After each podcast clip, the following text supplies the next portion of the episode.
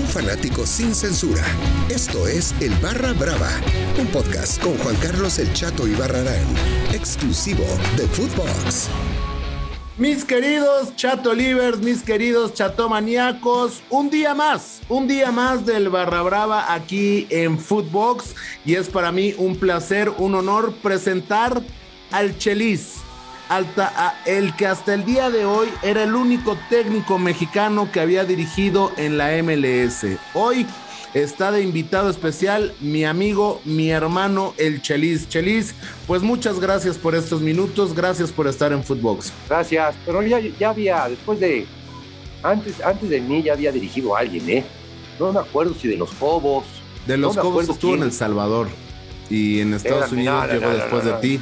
Pero no, no había otro antes que yo. No, no, no. Tú fuiste el primero con Chivas USA. No, ver, escucha. En Chivas antes que yo estuvo un mexicano, no. No, no exactamente antes que yo, pero, pero ya estuvo un mexicano. Pero bueno, al final de cuentas, necesitan más mexicanos. Oye, Chelis, ¿por qué? Esa, es la realidad. Chelis, ¿por qué, ¿por qué los mexicanos prefieren irse a Guatemala, a Honduras, digo, sin menospreciar estos países, pero ¿por qué no irse a, a, la MLS donde hay tanto futuro? ¿Por qué? ¿Por qué? ¿Por qué prefieres agarrar a un este una muchacha güera, con estudios, guapa, a, irte a, allá sabes a dónde, a buscarte a alguien, hijo. Pues no, o sea, pero... porque no los cogen, hijo. No, la MLS ha cambiado en eso.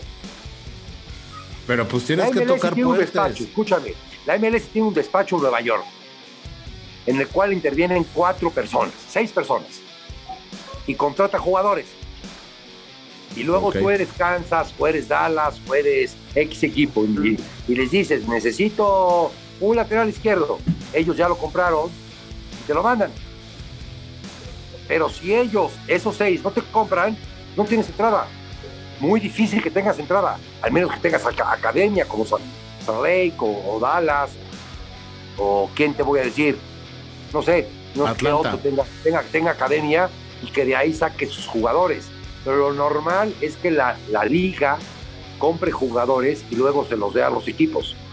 Y, en cuanto al tema de técnicos.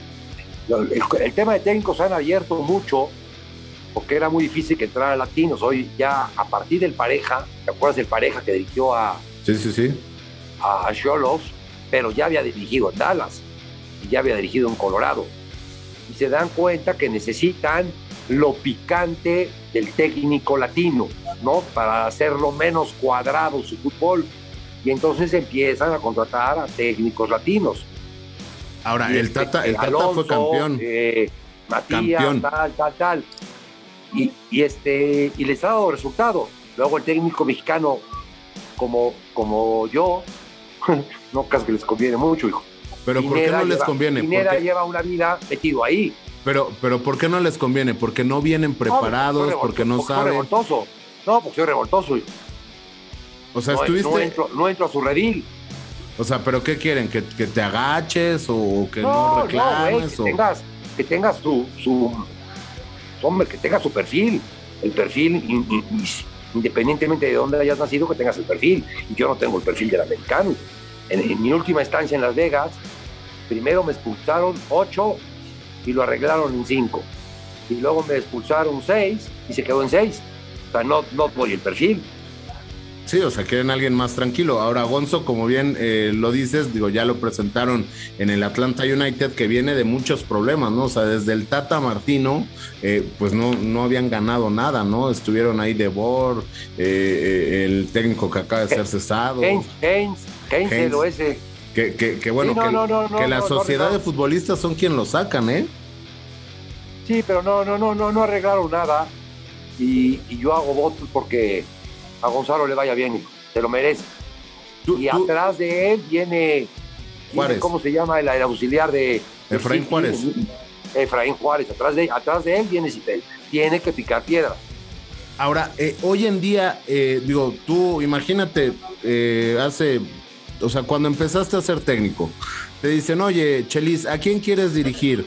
Eh, ¿Quieres dirigir a un San Luis para no poner Puebla, porque vas a decir Puebla porque es tu tierra y lo amas, pero a no, un San no, Luis. No, no, no, no, no, no, no, no, no. Yo amo, yo amo mi estado, hijo. Por eso, pero también a tu equipo. No, mi equipo murió en el 2018. Bueno, pero, o sea, te estoy hablando de cuando empezaste tú de técnico. Ah, o sea, bueno, sí, pero bueno. Ahí, sí, sí, yo la te digo, realidad de ahora, la- hoy me ofreces lo que quieras y cualquier equipo de la, de la MLS, prefiero la MLS.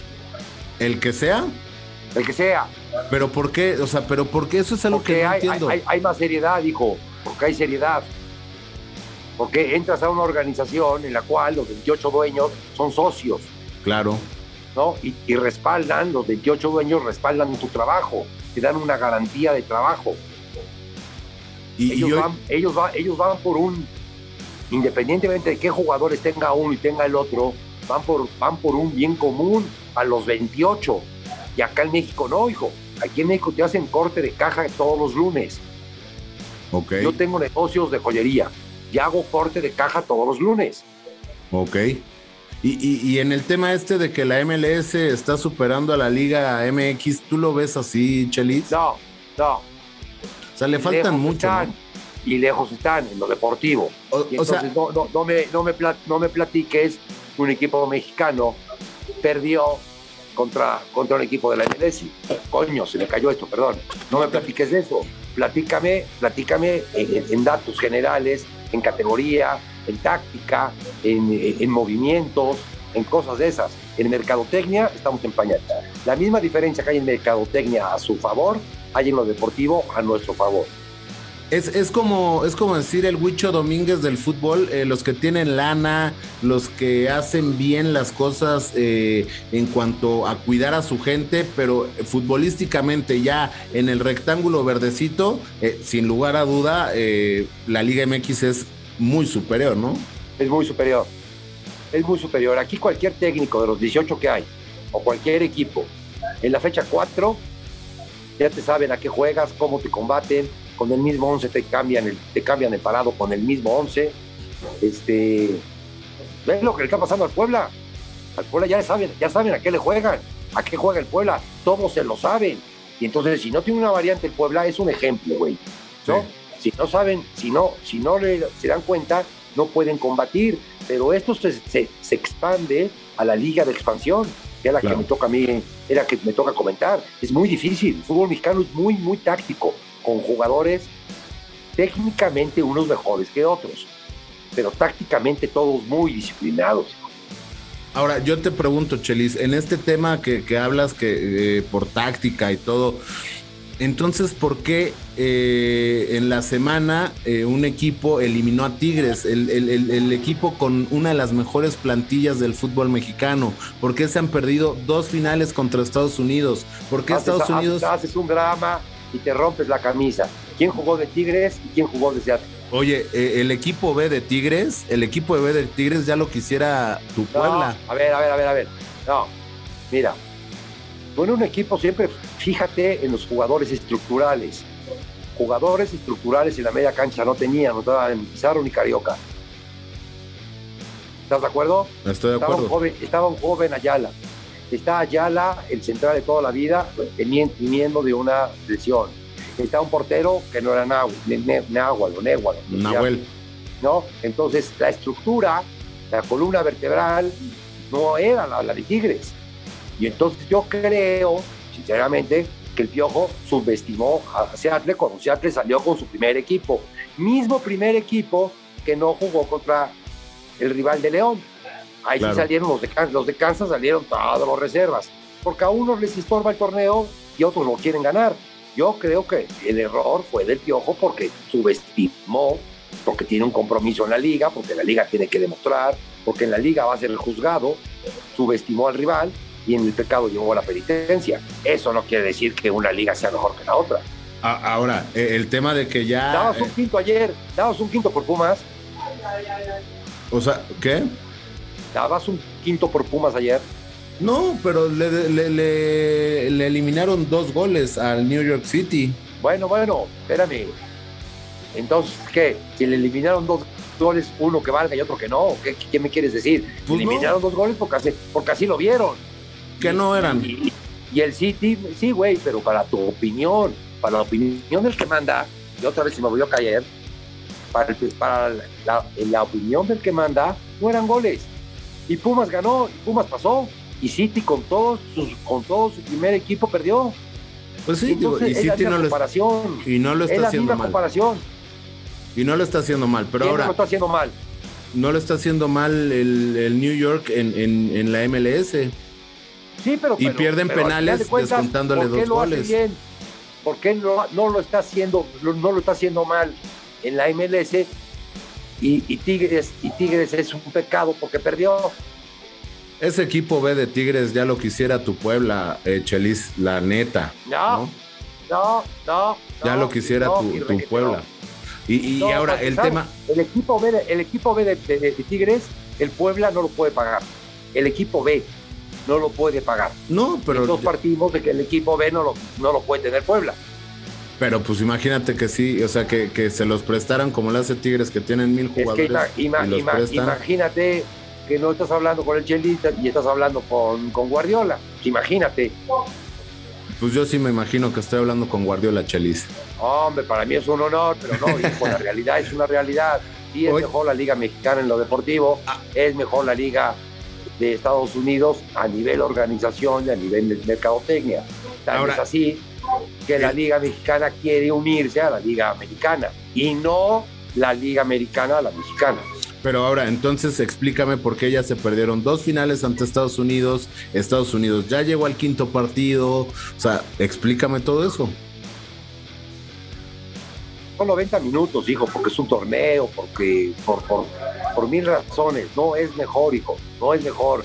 Transmito la Liga Mexicana, transmito la Liga de Estados Unidos, transmito la, la expansión. Son tres ligas diferentes y sí, en la, en la mexicana ves más fútbol la esencia del fútbol, lo ves más ahí y, en la Liga Americana no. Algún día sí lo van a hacer. ¿Quién Tú sí, te, veo jovenazo, pero, pero yo ya no lo voy a ver. El día que la Liga MLS sea mejor que la mexicana, yo ya no lo voy a ver. Pues perfecto, pues ya nada más para cerrar, Chelis, agradeciéndote estos minutos, mandándote un abrazo hasta, hasta Puebla. Eh, para los que piensan que Pipope es otra cosa, es pieza poblana perfecta. Así se, traduce el pipope. Somos, somos, diferentes. Si vas a Mérida y son diferentes. Si vas a Veracruz son diferentes. Si vas a Monterrey son, son diferentes. Lo que pasa es que nosotros somos demasiado diferentes. Muy bien, eso es todo. Oye, Chelis, pues nada más invita a la gente a que escuche el Barra Brava con el Chato y Barrarán. Eh, pues excelente plática, como siempre, un gustazo hablar contigo, Chelis. Barra Brava, por favor. Barra Brava, no la dejen, no la dejen de escuchar. Buena, buena entrevista no me comprometiste, porque de repente me hablan y me hacen decir cada, cada cosa que cuelgo y digo, ¿para qué carajo les dijo eso? No, no, no, aquí es barra Brava, barra brava. Ahí está, pues eh, José Luis Sánchez Solá, el Chelis, estuvo en el Barra Brava. Nos escuchamos pronto. Hasta luego. Y recuerden, vivan con mucha, mucha alegría. Gracias. Gracias, Chelis. Te estoy viendo, gracias por, tu atención, hijo. No, gracias a ti, siempre, como siempre, Chelis. Abrazo fuerte. Gracias. Bye. Esto fue El Barra Brava con Juan Carlos El Chato y Barrarán, podcast exclusivo de Footbox.